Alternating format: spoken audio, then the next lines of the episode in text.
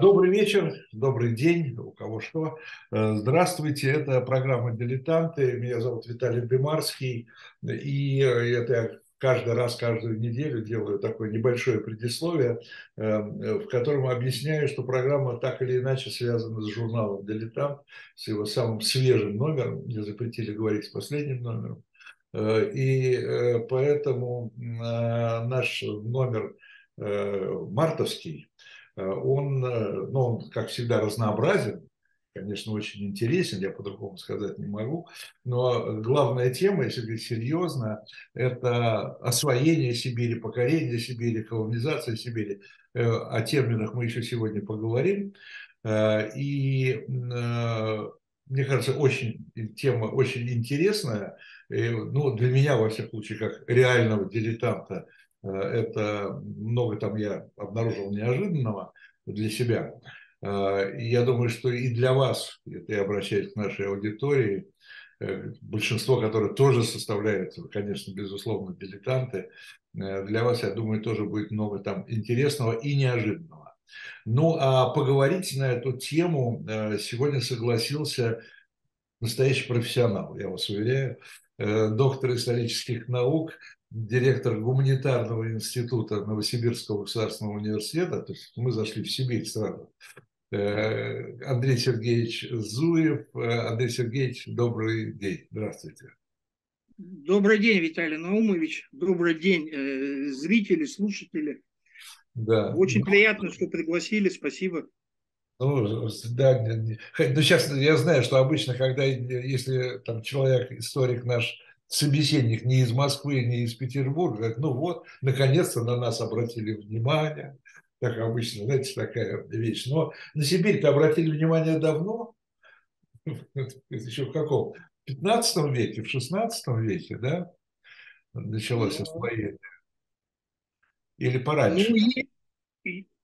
Ну, ну знакомство началось-то раньше, еще в 12 Понятно. веке. Ну, да. Э, новгородцы стали э, захаживать на Северный Урал, потом в Сибирь. Потом во второй половине 15 века э, уже Москва взялась. Несколько походов было организовано в Западную Сибирь. Потом немножко, так скажем, в первой половине 16 века интерес потеряли к Сибири. Ну, а там дальше уже поход Ермака, и все началось по-серьезному. Э, Андрей Сергеевич, такой вопрос, первый. Скажите, пожалуйста, э, это э, Ермак и иже с ним, да, все эти первопроходцы, землепроходцы, как вы, вас цитирую, в одной, я видел одну из ваших статей, как вы говорите, конкистадоры, да, русские, вот. Было такое? Э, нет, сейчас поясню. Да, это была статья, опубликованная в одном из журналов. Э, у меня э, название было другое, там «Конкистадура» не звучало, но редакция журнала, они... А, редакция. Ну, я знаю, что да, всегда журналисты виноваты. Понятно. Так назвали, так сказать, вставили, видимо, для красоты.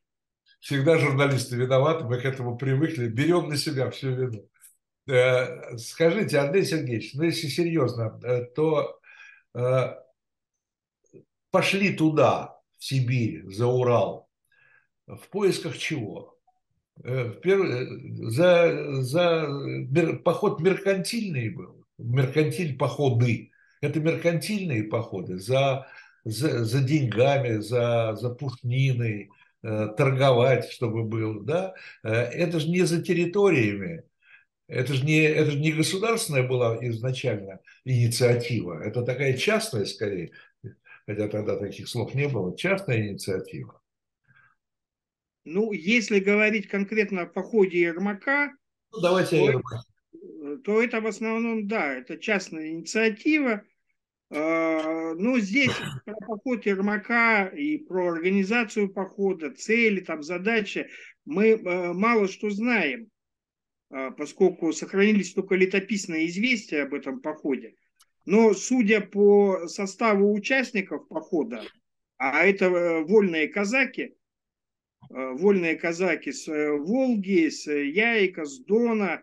Ну и учитывая, так скажем, образ жизни вольных казаков того времени, специфику их деятельности, то можно достаточно уверенно утверждать, что это был ну, такой типичный казачий набег, как они говорили в то время, поход за зипунами, то есть за какой-то добычей.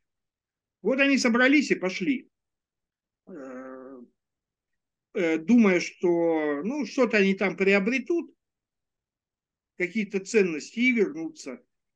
Однако э, дело пошло по-другому, и они там, так сказать, остались на несколько лет.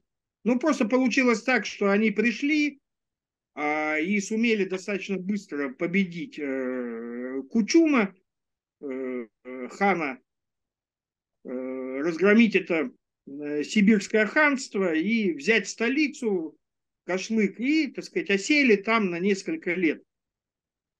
Ну, жили, так сказать, своей казачьей вольной жизнью. А потом уже подключилось государство. А, а у государства... Когда, когда, когда, когда государство пришло, по, но государство шло по следам вот этих вот э, конкистадоров. Да. Ну, э, э, да, э, следом за э, Ермаковыми казаками. Там ситуация была следующая, что казаки пришли, их было, ну точно численность неизвестна, но предполагают а, по разным косвенным данным, что где-то порядка от 500 до 1000 человек э, казаков было. Э, и они, э, точная дата похода тоже неизвестна. Ну, так скажем, более или менее дата, которую более или менее признают историки, 1581 год. Хотя другие даты тоже называются. Они пришли и сумели сказать, победить Э, сибирских татар, захватили столицу, там обустроились, э, стали жить, но у них постоянные стычки происходили и с татарами, с тем же Кучумом. Ну, как известно, Ермак погиб в одной из э, стычек с Кучумом. Вот, численность казаков таяла, их становилось все меньше и меньше, они теряли сказать, товарищей в боях. И они обратились э, за помощью к, э, к русскому царю, тогда Ивану Грозному, что вот мы, так сказать, Ермак еще послал делегацию, что бьем тебе, великий государь, челом, вот дарим тебе, так сказать, Сибирь, вот, а взамен просим э, помощи, пришли сказать, войска. Ну, пока в Москве думали, обсуждали, получилось так, что а, казаков совсем уже мало осталось, но известно, что их э, порядка где-то 90 человек э, ушло из э, столицы Сибирского ханства, то есть они пошли назад на Русь. И они пошли на Русь, а в это же самое время другим путем в Сибирь пришло уже ну, ратные силы войска московского государства. Ну, несколько сотен человек пришло. Ну, потом вольные казаки назад вернулись, объединились, ну и дальше пошел процесс подчинения, присоединения территории населения. Присоединение, это же не просто присоединение территории, это же присоединение территории вместе с их населением, этих территорий. Да. Да?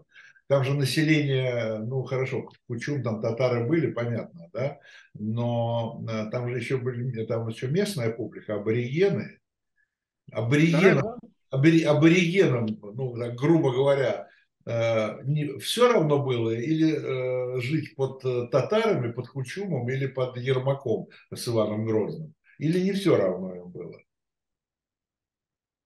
Ну, если говорить конкретно о Западной Сибири, то есть о той территории, которая ну, подчинялась Сибирскому ханству, то там э, ситуация по-разному складывалась, и отношения с местным населением – там, э, ну, помимо татар, э, обитали еще ханты и манси. Ханты и манси, конечно. Да, ну или как их тогда звали, астики и вагулы.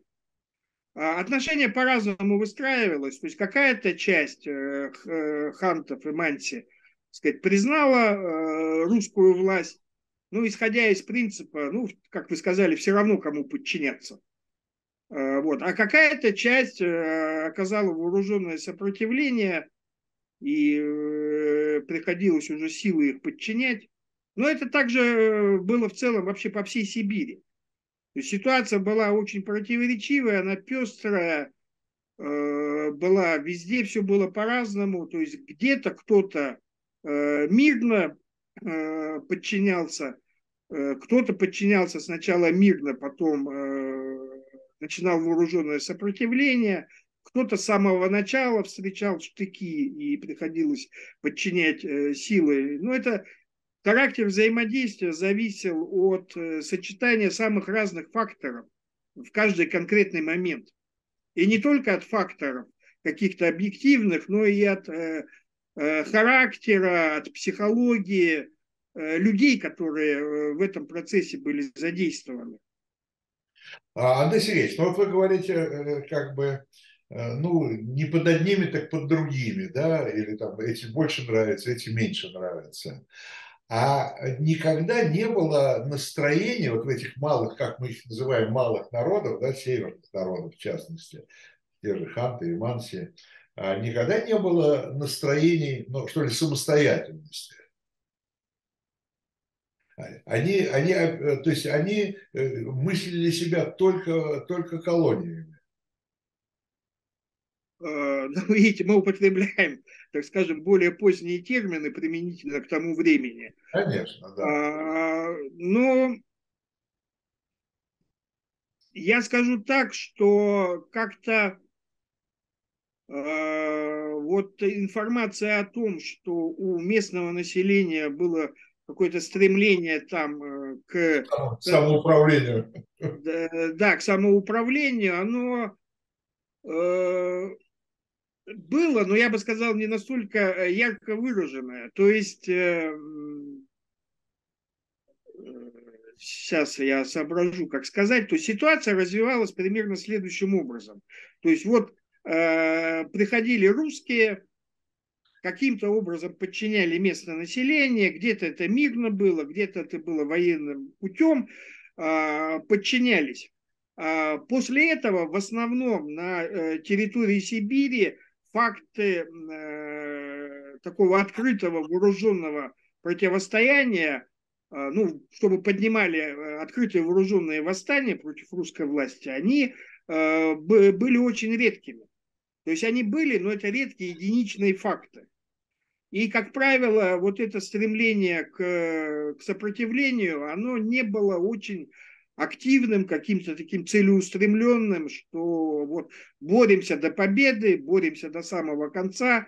Такого не было. То есть поднимали восстание, опять приходили, посылали к ним казаков, а, э, казаки, опять же, либо мирным путем как-то уговаривали, либо с применением силы их э, побеждали, и после этого э, так сказать, продолжали так сказать, ну, восстание, восстание это, наверное, были в первую очередь э, не, ну, если говоря, опять же, современным языком, не с политическими лозунгами, а там, э, чтобы меньше грабежа, да, меньше налог, там, и так далее, и так подобное. Ну, нет, пожалуй, можно говорить все-таки, что Э, в, какие-то, э, в каких-то э, восстаниях все-таки прослеживалась вот эта тенденция, что, так скажем, изгнать русских и жить самим по себе. Но а она, опять же, не, не была как-то ярко выражена в том плане, что ну, люди тогда мыслили своими категориями, там, своими словами, так сказать, у них было свое выражаясь современным языком, политическое сознание. И э, ну, нам по тем документам, которые сохранились, очень сложно говорить о том, что а какие у них были политические устремления. То есть вот они вроде бы, скажем так, ну вот было в, э, в начале 1640-х годов достаточно большое восстание якутов. Вот они даже осадили Якутский острог, вот, с тем, чтобы, да, изгнать русских. А, но закончилось тем, что э, якутские предводители сами между собой переругались, э, не смогли найти общего языка, и их, так сказать, вот это ополчение э, развалилось. Ага, ага. Ну, а что, ну, так сказать, экономически или там с коммерческой точки зрения, чего искали русские? Русские, вот эти все походы там, в первую очередь это что, Соболь, Пушнина? Ну, в целом, да. Ну, здесь опять... Экономически это оправдано было? Экономически, да, это, да, это было оправдано.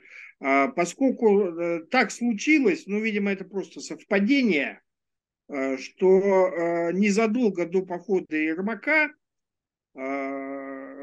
англичане и потом голландцы проложили морской путь в Россию, ну, это в Северную Двину, и когда был построен Архангельск. То ага. есть э, началась такая большая относительно торговля с Европой, во-первых, а во-вторых, по каким-то причинам в XVI веке э, в Европе начался бум на меховые изделия. То есть в моду, в моду вошла пушнина. Ну, одежда э, с элементами э, пушнины, там, какие-то украшения. То есть э, резко вырос спрос на пушнину.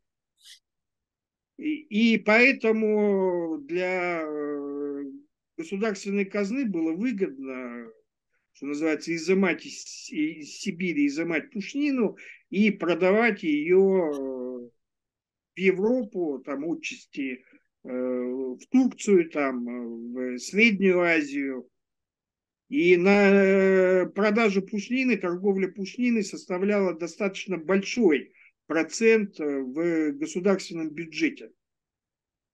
То есть, если так провести такую грубую аналогию, что Пушнина в 17 веке это примерно как э, нефть и газ вот во второй половине 20 века. Все те же сибирские. Ну да.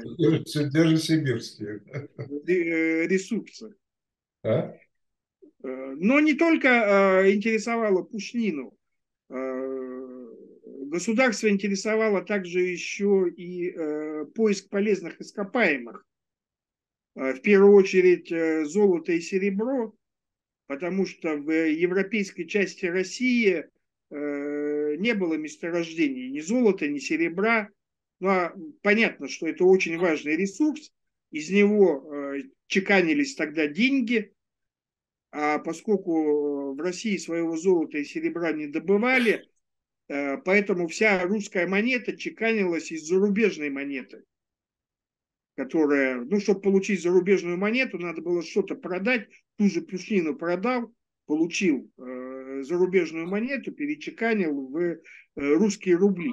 И поэтому государство настойчиво стремилось найти э, вот эти полезные ископаемые и э, те наказы, которые давались сибирским воеводам, э, в них, как правило, содержались пункты о том, что нужно вот искать различные полезные ископаемые.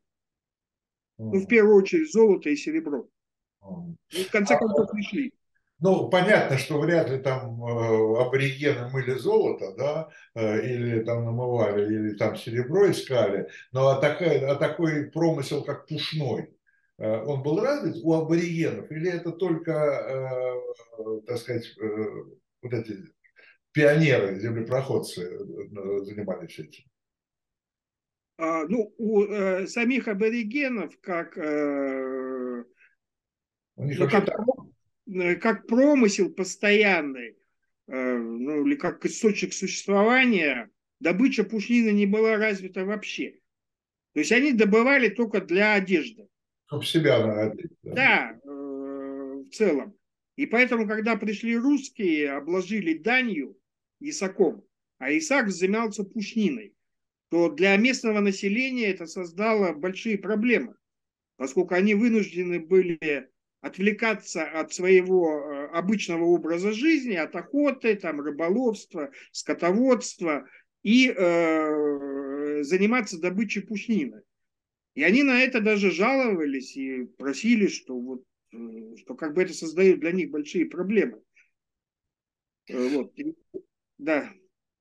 А скажите, пожалуйста, Андрей Сергеевич, а ну же, вот пришло государство, э, каков, каков характер отношений, который был установлен э, вот с этими новыми территориями? российскими. Это что? Там, наместники, какая-то администрация садилась, или эти функции отдавали тем же самым воеводам? Как строились эти отношения? Кто, кто этот налог собирал? Ну, э, система выстраивалась достаточно простая. То есть по мере э, присоединения Сибири, сибирских территорий, э, государство вводило там э, ту же систему управления, которая была и в европейской части страны. То есть территория делилась на уезды, ну, постепенно по мере присоединения в уезде один главный город, центр уезда. Э, в этот город назначался из Москвы, назначался воевода. Ну, в смысле, Москва назначала воеводу. Э, ему в помощники назначался еще один воевода. Как правило, два воевода отправляли. Один главный, один, так скажем, заместитель, помощник. Могли отправить дьяков, подьячих, ну, чиновников каких-то Э, вот, они приезжали, начинали управлять. У них основные помощники – это так называемые служилые люди. То есть те, кто служили великому государю, но это э, в Сибири это в основном казаки, э, это дети боярские, это чины. Это дети боярские, это не, не, не дети бояр. Это особая категория служилых людей, так назывались дети боярские, и еще одна категория дворяне, э, тоже так назывались. Э, это тоже чин, э, дворянин. Вот они занимались, ну, основная у них функция была это военная, там, подчинение, поддержание правопорядка, оборона, если надо, нападение, но они выполняли еще и разного рода административные службы. Вот. Ну, в том числе эти служилые люди, они ездили, собирали ИСАК. То есть создавались отряды, и они уходили, так сказать, вот, туда, где проживало местное население, собирали с них ИСА. Э, ну вот уезд это, так скажем, э, такой средний уровень управления, то есть высший уровень, понятно, это государственное центральное управление, уездное управление. Уезды делились тоже на административно-территориальные единицы, э, назывались волости, были русские волости, то есть там, где преимущественно проживали переселенцы из России, то есть, так скажем, русскоговорящие, э, ну, это в основном крестьяне, вот, и были э, то, что называлось ясачные волости, там, где проживало преимущественно местное э, население. А, вот, ну, это в Западной Сибири, в Восточной Сибири была большая специфика, ну, где-то, начиная где-то от, от от, от Томска дальше на восток, там э, русская власть сохраняла э, местные, э, принятые у местного населения, э, вот систему управления. Э, то есть там э, продолжали существовать улусы, э, продолжали существовать то, что русские называли э, роды, род, ну, родоплеменная структура, э, э роды. Вот. Э, ордынская структура такая, да? Ну, это не, это не ордынская структура, это то, что существовало там, так скажем, ну, вот у них э, было управление. То есть, ну, вот э, русские пришли, ну, скажем так, в ту же, допустим, самую Якутию, да, и, э, и у них в Якутии существовала улусная система.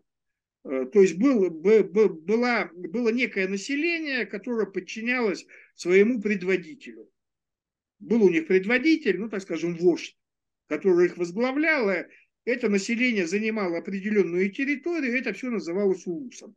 Вот пришли русские, а, они это все так и оставили. Если предводитель был лояльный, а, его тоже оставляли. А, просто над ним выстраивалась надстройка в виде вот этой уездной администрации воеводской. И эти все э, предводители, они э, получалось так, что они, по сути, включались в местную систему управления, в русскую систему управления. И через них, э, ну так, в углубленном варианте сказать, в кавычках, через этих родоплеменных вождей русская власть и управляла местным населением, ну, где-то вот примерно так. А была ли языковая проблема? Ведь был ли, был ли до прихода таких основных масс русского, русских, да, был ли русский язык на этих территориях? Или он пришел уже вместе с завоевателями? Нет, он, конечно, пришел вместе с русскими людьми. То, есть до этого там, ну, может быть, э, кто-то, какие-то отдельные люди из числа сибирских татар, может быть, и знали русский язык, а в основном нет, конечно, его принесли. То есть управление шло через толмачей, как это все было? Да, да, ну управление через э, толмачей э, шло тех, кто э, знал местный язык, овладевал э, или, ну, так скажем, э, смог его выучить. Э, вот. То есть это дело в том, что русская власть, она ведь очень гибко взаимодействовала с местным населением. То есть она сама по себе государственная власть конфликтом не стремилась. Ей конфликты были не нужны, тем более вооруженные конфликты. Поскольку это Э, это требовало ну, затраты ресурсов, материальные ресурсы, людские ресурсы. А э, с, с этими ресурсами в Сибири у государства было, э, ну, так скажем, не очень хорошо. Вот этих служилых людей было не так-то и, и много. Вот к концу 17-го, начала 18 века на всей территории Сибири, от Урала до Тихого океана, ну, было порядка где-то 10 тысяч служилых людей которые вот обеспечивали управление, обеспечивали правопорядок, обеспечивали оборону э, этой территории. Ну, представьте, что 10 тысяч на эту огромную территорию. Э, и э, поэтому конфликты были не нужны, поэтому э, стремились выстраивать все-таки с местным населением э, мирные отношения. И одним из вариантов этих э, выстраивания, выстраивания отношений это был было э, привлечение на русскую службу представителей местного населения, э, которых э, набирали на службу, им платили жалования, и вот из числа этого местного населения, из них появлялись вот эти самые толмачи, переводчики, те, кто помогал осуществлять коммуникацию с местным населением. А, Андрей Сергеевич, вот такой вопрос. Я понимаю, что отвечать, э, есть ли бы, кобы, мы знаем, что в истории нет сослагательного наклонения, это мы все, все проходили. Тем не менее, просто такой э, вопрос, может быть, странно прозвучит. Смотрите, а, в истории многое происходит, я понимаю, что мы все учили марксистско-ленинскую значит, концепцию истории, да, где, все, где все заранее предопределено. Но в истории очень много случайного. А, вот скажите, если бы обстоятельства, я не знаю, там, э, история бы сложилась по-другому, и э, русские бы не пришли в Сибирь, скажем, да, то э, Сибирь, вот это вот огромное пространство, оно пространство, оно могло жить само по себе? Или оно просто объективно по определению обречено э, быть под кем-то? Ну, понимаешь, надо Вопрос, что называется, на засыпку. Но если бы туда не пришли, э, если бы э, туда не, не пришли русские, то туда э, все, все равно пришел бы кто-то другой. Ну вот об этом вопрос. То есть кто-нибудь пришел. Да, это, территория сама по себе бы она не жила. Да? То есть она бы не, не, не, не самоорганизовала.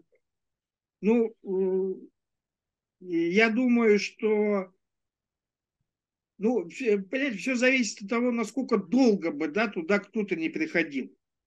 Ну, это уже э, мы здесь уходим в область, э, в область фантастики, да, фэнтези. Э, вот. Что да, можно предположить, что у сибирских татар, у них было так сказать, государство, сибирское ханство, что оно могло бы развиваться дальше, могло бы расширять свою территорию. Там, да, и у них ну, мог бы быть, ну, как сказать, такой, ну, свой экономический прогресс, да, но это опять же из области, ну, сказать, фантастики.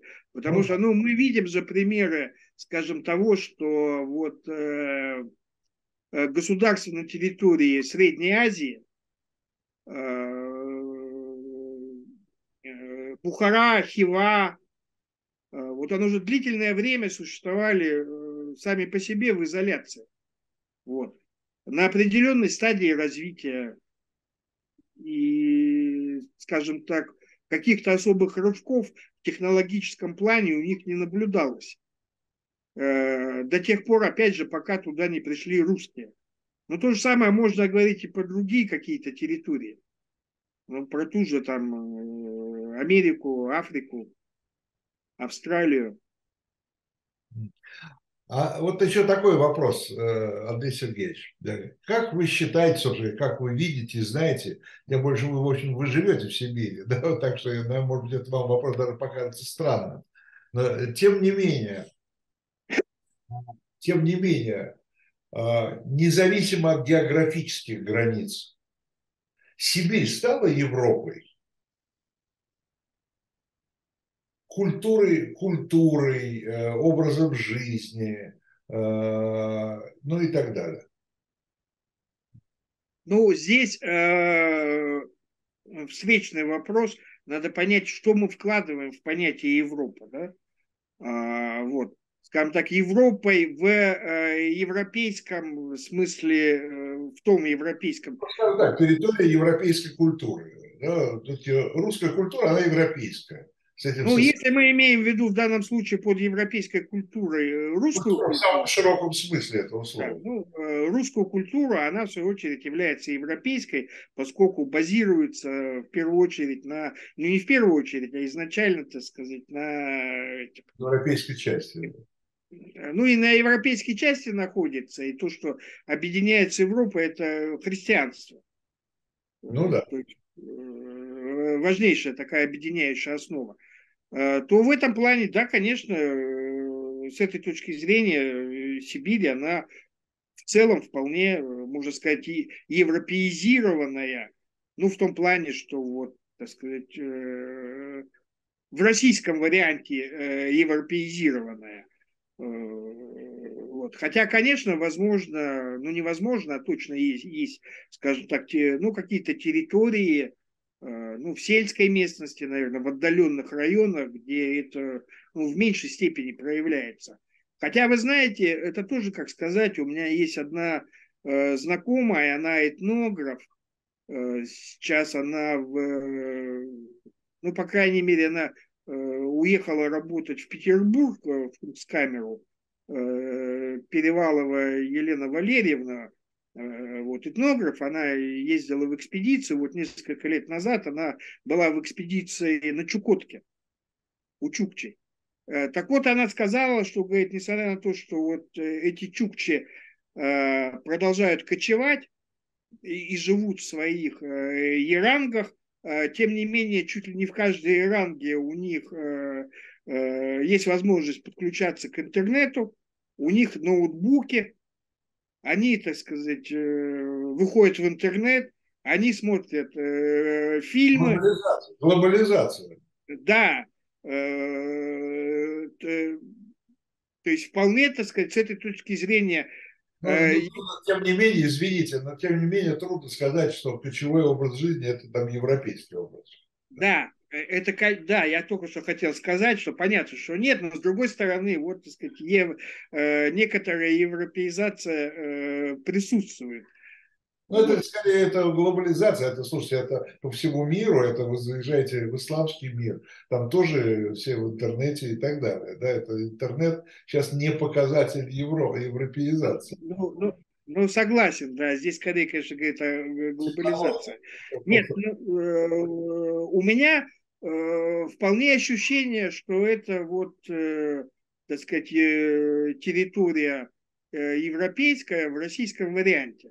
Но я, по крайней мере, не, не испытываю какого-то скажем так, дискомфорта, ну, скажем так, не то, что дискомфорта, а некоторые вот, эм,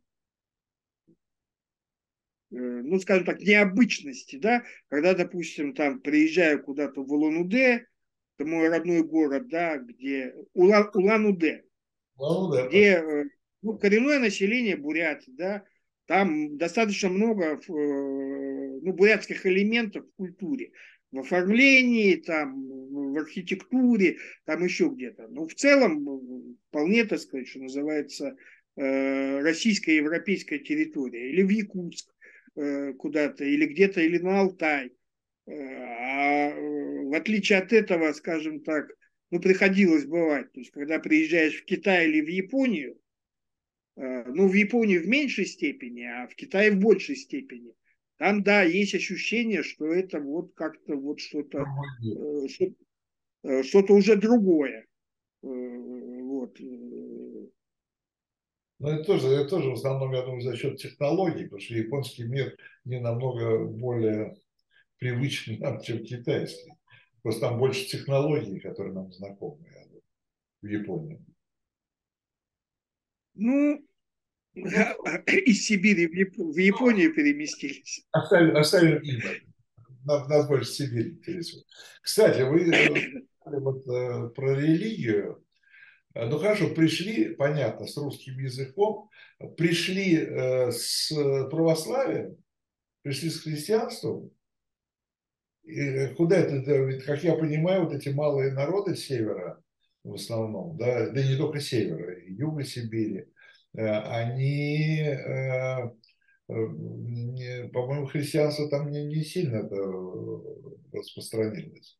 Где язычество осталось, а где, а где, а где там самое, господи, как где буддизм там и так далее. Ситуация по-разному на разных территориях. Э, ну, э, если начать сначала, русские пришли, да, конечно, они, э, ну, сами непосредственно землепроходцы, те, кто шли впереди, и обычные, вот те, все те же самые служилые люди, или переселенцы вслед за ними, крестьяне, горожане, они особо себя не ощущали, конечно, носителями, э, так сказать, идеи христианства, что они Христово воинство. Считали себя миссионерами, да? Ну да, то есть этого не было, что э, они какие-то миссионеры, э, хотя, безусловно, они все-таки шли и э, ну, строили церкви, сказать, часовни и так далее. То есть они все-таки считали себя, что они христиане, не люди православные. Поэтому, придя на новую территорию, подчинив эту территорию, конечно, в обязательном порядке строились храмы потому что надо было службу исполнять, и надо было все-таки эту территорию обозначить как часть православного мира, что эта территория включается в православный мир, и понятное дело, что русская православная церковь, она э, также стремилась эту территорию, ну, э, используя научный термин, э, маркировать, обозначить именно как территорию православного царства. Вот. Но при всем при этом э, какой-то особой э, миссионерской деятельности не было.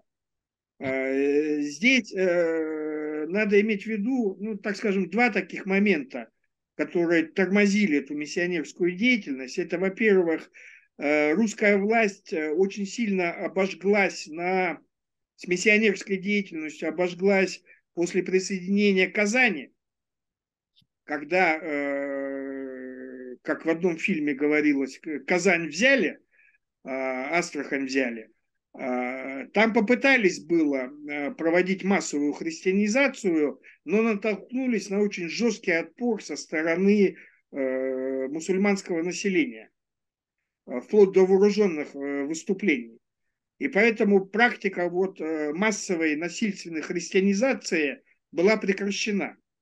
Плюс к этому Э, крещение э, в христианство, превращение человека в православие э, вело к, к смене, ну, по крайней мере, первое время вело к смене его статуса.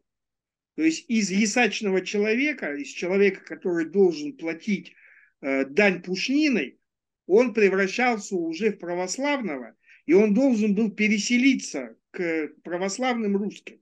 Соответственно, он уже переставал быть ясачным человеком, переставал платить дань пушниной и должен был ну, уже какой-то другой налог платить. Соответственно, для государства здесь э, ну, убыток для казны, то есть сокращение поступления пушнинов. И поэтому государство оно не, не стимулировало миссионерскую деятельность, оно э, не запрещало крещение, но четко придерживалось э, практики, что крещение только добровольное. Свободный выбор. Э, никакого, да, никакого насильственного крещения, но это мы ведем речь о 17 веке. Э, и э, хотя э, факты добровольного крещения было, потому что для, для местного человека это в какой-то степени было выгодно. То он был ясачным человеком и платил пушнину, а если он принимал крещение, то у него был, была возможность зачислиться в служилые люди, стать служилым человеком и начинать получать государево жалование. То есть уже не он что-то должен был платить, а ему уже государство платило жалование. Он нес службу, получал жалование. И э, ну, среди местных э, служилых людей было достаточно много э, тех, кто э, зачислялся на службу. То есть можно было сделать такую карьеру, да? Можно было сделать карьеру там аборигену. Ну да, можно было э, попасть, сделать, так сказать, э, карьеру. Ну, дальше, если забегать вперед, в 18 веке, 19 веке, там, э, так сказать, ситуация с христианизацией, она менялась. То пытались, так сказать, насильственно крестить, то от этого отказывались, то опять пытались, то опять отказывались. Поэтому э, в целом ситуация получилась по Сибири такая, что какая-то часть населения, но те же ханты и манти э, оказались крещены э, в православие. Ну, другой вопрос, насколько они реально стали православными. Какая-то часть бурят, которые жили к западу от Байкала, были крещены. Ну, я бы сказал точнее так. То есть те, кто был язычниками, они в значительной массе были крещены на протяжении 17, 18, 19 веков. И пусть формально, но стали христианами. А те, у кого э, уже э, распространялось, э, э, распространялся ислам и э, буддизм, э, вот у них э, христианизация, э, ну, можно сказать, потерпела неудачу. Веру не, веру не поменяли. Да, они веру, э, ну, в усредненном варианте не меняли. То есть, конечно, были те, кто, единицы, кто переходил э, э, в православие, ну, в целом, да, поэтому вот забайкальские буряты, они в значительной массе буддисты, западносибирские татары в значительной массе мусульмане. Андрей Сергеевич, я в самом начале хотел сказать, что наши познания в своей Сибири ограничиваются фразой Ломоносова, да, что Россия э, преврастет богатствами Сибири. И, значит, картиной, картиной Репина, Репин или Сурикова, что я совсем с ума сошел, покорение Сибири. Взятие Сибири Ермаком? Да. Покорение Сибири Ермаком. Да, это Суриков. Суриков, Суриков, конечно, не Репин меня кто-то сбил, меня здесь недавно кто-то из наших, из моих коллег сказал, что Репин. Э, и картина Сурикова «Покорение, покорение Сибири Ермаком». Вот, собственно говоря, э, так, у современного человека все представление о Сибири. Во-первых, это, это, это же разные периоды, да? Э, вот эта ломоносовская знаменитая фраза, там, она была сказана уже как бы по итогам вот этих первопроходчества – то есть, когда уже стало ясно, что там очень много богатств, и их надо осваивать. Это как, да? Я так правильно понимаю? Ну, а, я точно дату, когда Ломоносов это сказал и записал, не помню, но это середина 18 века да, уже. это уже, это уже в значительной степени было освоено. Да, это уже ну, около 200 лет после похода Ермака. Ну, да. да, к тому времени, конечно, уже э, вовсю начали, э, ну не вовсю, а в значительной степени уже были Э, ну, открыты, по крайней мере, были э, золотые рудники, серебряные рудники. Уже началась добыча золота, серебра в Забайкалье, э, на Алтае. Ну, ту же пушнину добывали там, так сказать. Ну, начали уже добычу моржовой кости. Ну, заводы уже, так сказать, железоделательные строились. Торговля с Китаем развивалась, шла вовсю. Понятно. А э, скажите, пожалуйста, но э, смотрите, я, тем не менее, вот у меня такой вопрос совершенно обывательский. Да, я ну, не могу сказать, что я хорошо знаю Сибирь, но я довольно часто там бывал. Да? Особенно, кстати говоря, в Ханты-Мансийском округе. А, там, и довольно хорошо это, эти, эти края знаю. Был и на Дальнем Востоке, везде. Одно из самых больших потрясений у меня личных от Сибири – это перелет, э, правда, не из Владивостока, а из Токио в Москву на самолете в очень ясную погоду с утра. Вот я как вылетел из Токио, потом лечу, лечу, лечу, лечу, час, два, три, смотрю вниз в иллюминатор, там ничего, там все одно и то же. Тайга, тайга, тайга.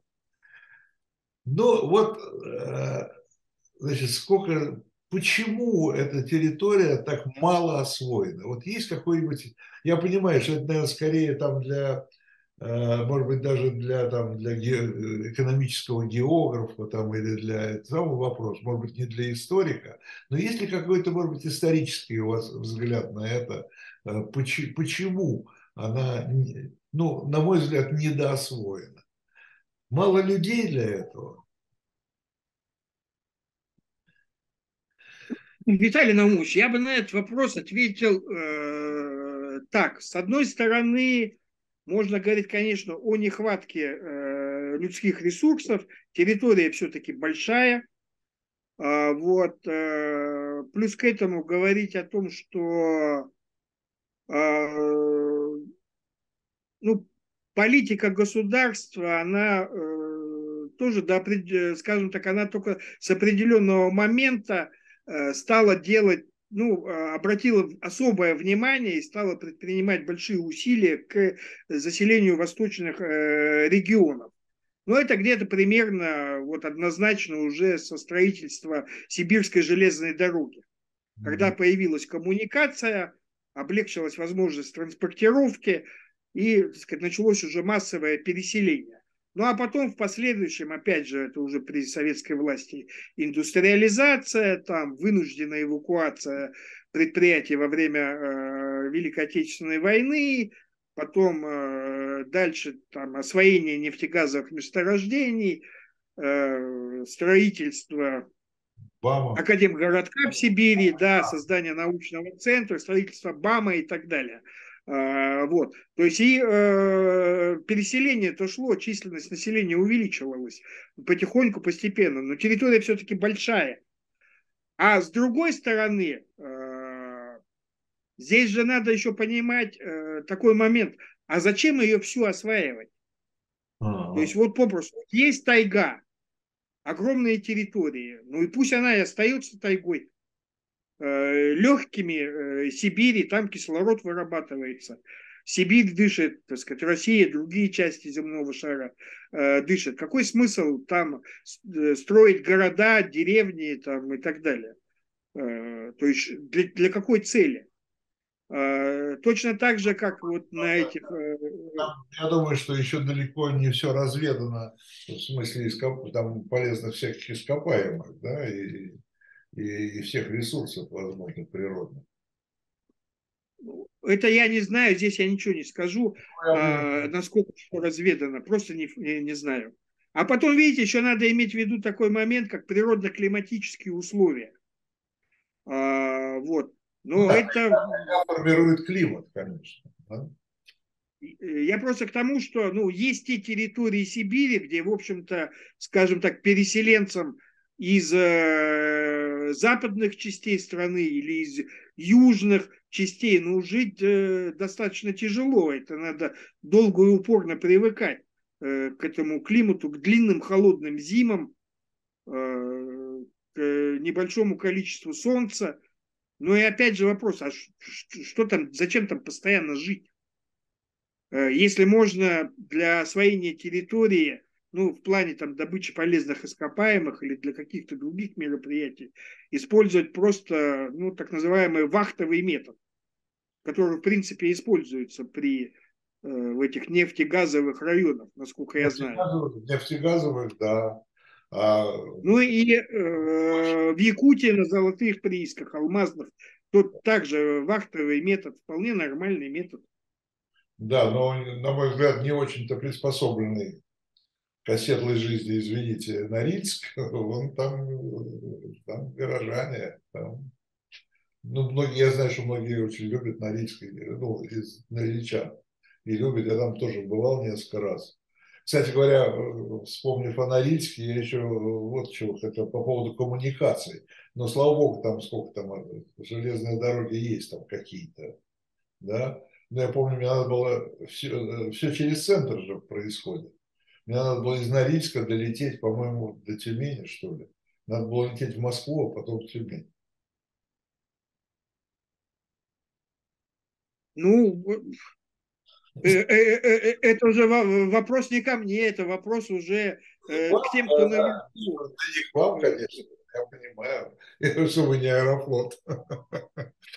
Андрей Сергеевич, подводя итог нашему разговору, у нас еще совсем мало времени, и я обещал, кстати говоря, в самом начале, что мы решим, какой мы термин э, предпочтем. Но вот если так, без политкорректности, если бы вам сказали, вот что бы вы предпочли, что бы вы сказали, там, покорение, как, как написал Суриков, да, свою картину «Покорение Ермаком Сибири», колонизация, присоединение, освоение э, исторически. В начале 1960-х годов, по-моему, даже э, могу сказать точно, в 1962 году, если память не, не изменяет, э, один из историков-сибиреведов, очень известный, Э, член-корреспондент Российской Академии, э, господи, Российской Академии наук СССР Виктор Иванович Шунков предложил использовать такой термин присоединение. Присоединение. А, присоединение. Оговорив э, тем, что этот э, процесс, процесс присоединения, соответственно, термин, он включает в себя разные явления. То есть это могло быть и мирное Э, подчинение, это могло быть и э, завоевание, то есть по-разному мог протекать процесс. Поэтому, если говорить о политической составляющей, то ну, такой удобный, э, хотя вы мне признали, так сказать, без политкорректности, я бы сказал, удобный политкорректный термин – присоединение. Вот. А если внутри смотреть конкретно на процессы, то, ну, насколько я вот знаю историю присоединения Сибири, э, а этим я долгие годы занимаюсь, то в основном все-таки, в основном преимущественно, а основная, основное население Сибири, ну, разные группы населения Сибири, здесь разные народы жили, в основном подчинение проходило, конечно, военным путем. То есть это было преимущественно вооруженное подчинение. То есть и э, с этой, точки, с этой точки зрения, ну, с некоторыми оговорками можно говорить о завоевании э, Сибири. Я не вижу в этом ничего предосудительного. Вот. Как, как? Когда-то я даже э, писал статьи, где пытался доказать, что это все-таки вот э, в основном было при... завоевание, военный характер имело. Ну, да. Но это то, что в реальности тогда происходило. А Кстати, а что касается... Да. Да нет, я просто, кстати, по поводу присоединения хотел сказать, что если вы присоединение переведете на иностранный язык, ничего хорошего тоже у вас не получится, у вас получится аннексия. Аннексия, аншлюз, да. Да. Э, да. Так что... Э, но в, в российском, так скажем, политическом варианте, дискурсе это, это звучит, так сказать, не, нейтрально. Да, да. Ну, да, что сделать, такая вот специфика. Э, по-русски расширение, это вроде бы звучит достаточно нейтрально. А экспансия? А, а экспансия уже плохо. Хотя одно и то же, по сути. В общем, да. Хорошо, спасибо вам большое. Я благодарю Андрея Зуева, директора Э, гуманитарного института Новосибирского государственного университета за этот разговор, доктор исторических наук. Э, вам, уважаемые наши зрители и слушатели, советую приобрести журнал э, «Дилетант» мартовский номер, он уже в продаже. В частности, если вы не найдете в киосках, то милости просим на наш сайт diletant.shop.diletant.media а, там вы найдете и много очень исторических книг, и очень много интересных исторических книг. А, ну, а мы прощаемся через неделю. Программа «Дилетанты» э, вновь обратится к одному из материалов самого свежего номера. Еще раз спасибо э, Андрею Сергеевичу Зуеву. Меня зовут Виталий Демарский. И до встречи. Всего доброго.